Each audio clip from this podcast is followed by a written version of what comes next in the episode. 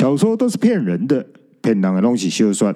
看，鬼话文又来了。小说说说说，反反人之战一点七，反反人编号零六一号。前情提要：二二六六兄弟的无脸状态是反反人的通病吗？无限回圈还会制造什么大事呢？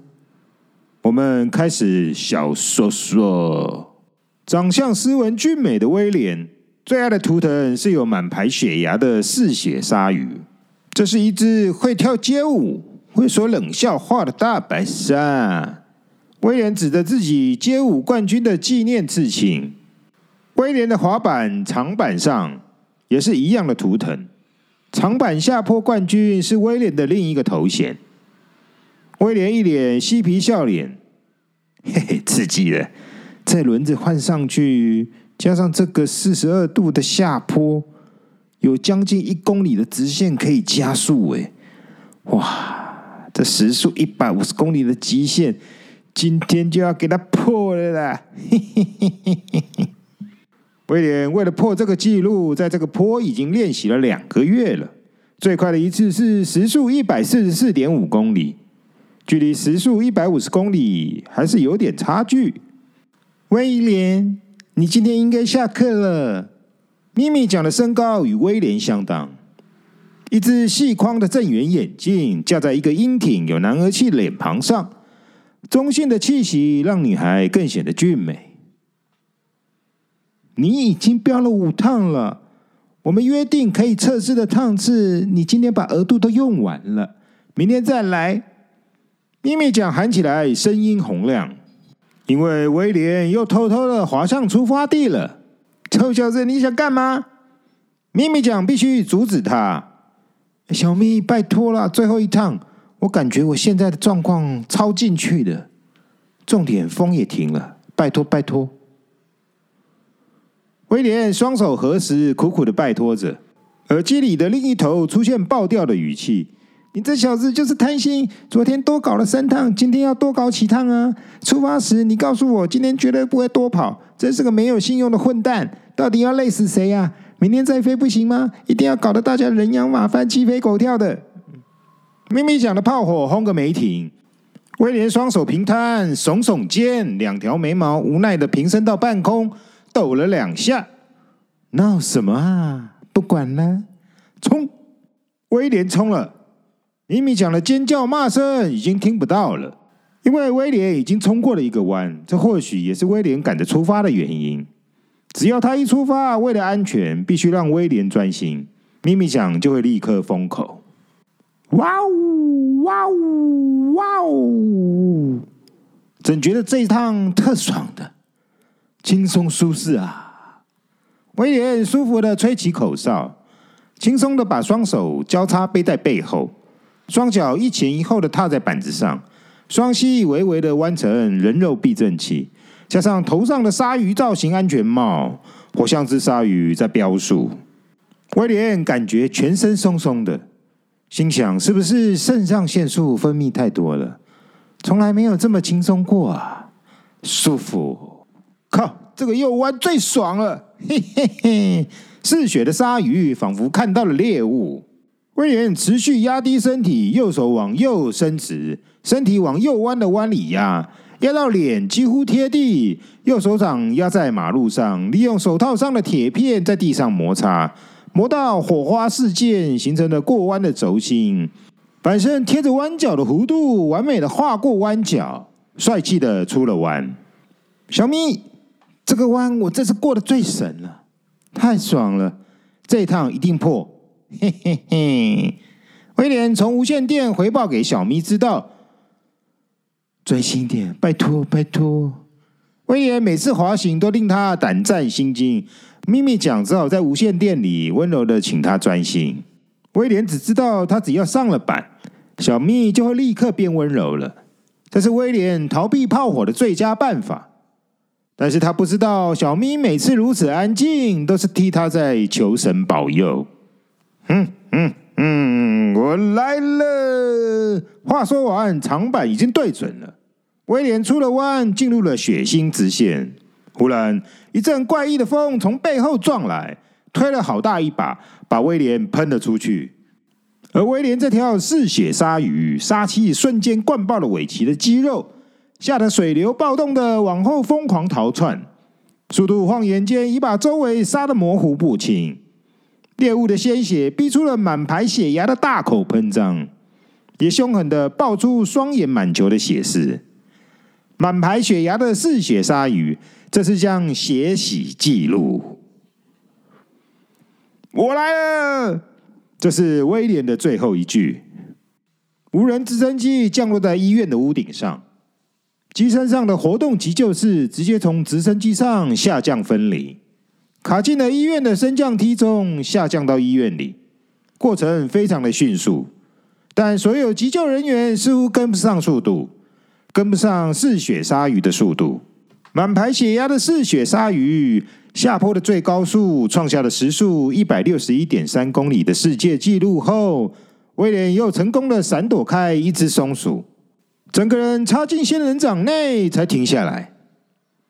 鲨鱼看到戴着口罩的医生在问：“你看得清楚我比几只吗？”三只。鲨鱼满脸的笑容，咧嘴的耻笑医生的幼稚。这三只手指头，任谁也看得清楚吧？患者意识清楚，送进去。医师下令。经过慎重的检查后，主治医师沉重的说：“贵公子全身的骨骼已经断成了十八段。”脖子的骨骼更有九十五趴的分裂，尤其严重。但非常怪异的，竟然没有半点外伤。即使是如此，我仍必须宣告，贵公子无法急救，请节哀。说话的是急救团队的领头医生，是医院的院长。整个医院的精英为了急救威廉，都在 VIP 病房备战。我明白，请替我感谢所有人的努力。谢谢。满头满嘴金色大胡子的绅士，慎重又确实的低下头，四十五度的鞠躬，向医生及急救团队致谢。谢走了团队后，爷爷走向威廉。爷爷，我帅吧？威廉一脸的红润。我的威廉，这是爷爷看过最帅气、最神的威廉。爷爷的笑容从来不被任何事情阻碍。爷爷看着满脸笑容的威廉，他可以确定威廉这辈子是快乐的。哔，机器上的心跳终止声代替了威廉向爷爷告别。威廉从不道别的，他每次都说道别会想到爸妈，但他只爱爷爷。这时，威廉璀璨的笑容旁，挂在耳朵上的脑机灯光开始闪烁了。来不及与威廉道别的咪咪酱紧紧的抱着爷爷，哭喊着：“我不要啊，我不要啊！”咪咪酱的凄厉哀嚎声怎么也叫不回威廉的。这时，一个生化人走到威廉的遗体身旁，站定。没有五官的生化人脸亮成整个红色的，噔噔噔噔，这是辨识成功的声响。生化人转成了白脸。绿色的字显示在脸上，脑波正确。接着出现威廉的声音：“嗯，我是威廉，我愿意在死后将记忆载入反反人编号零六一号中，继续延续记忆的存活。法定肉身正式结束人生，先暂时入殡，等待法案通过后再行火化肉身。”这些过程都以意识认证记录，并连上区块链记录公证。生化人播完威廉的原声宣告后，没有五官的脸上由绿色的字转成橘色的字，记忆载入中。闪烁的平面脸上开始有点变化，出现非常淡薄的五官影子。威廉就回来了，别急。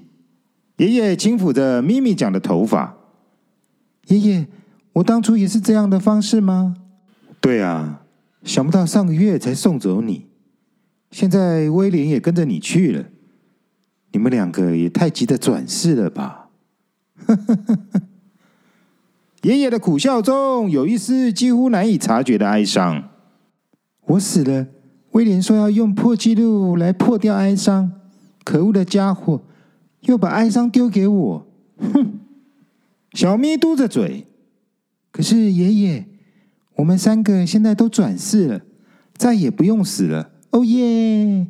咪咪酱破涕为笑了，因为咪咪酱看到威廉的脸再次出现在生化人的脸上，那个欠揍的嬉皮笑脸。转世是我们三个的秘密。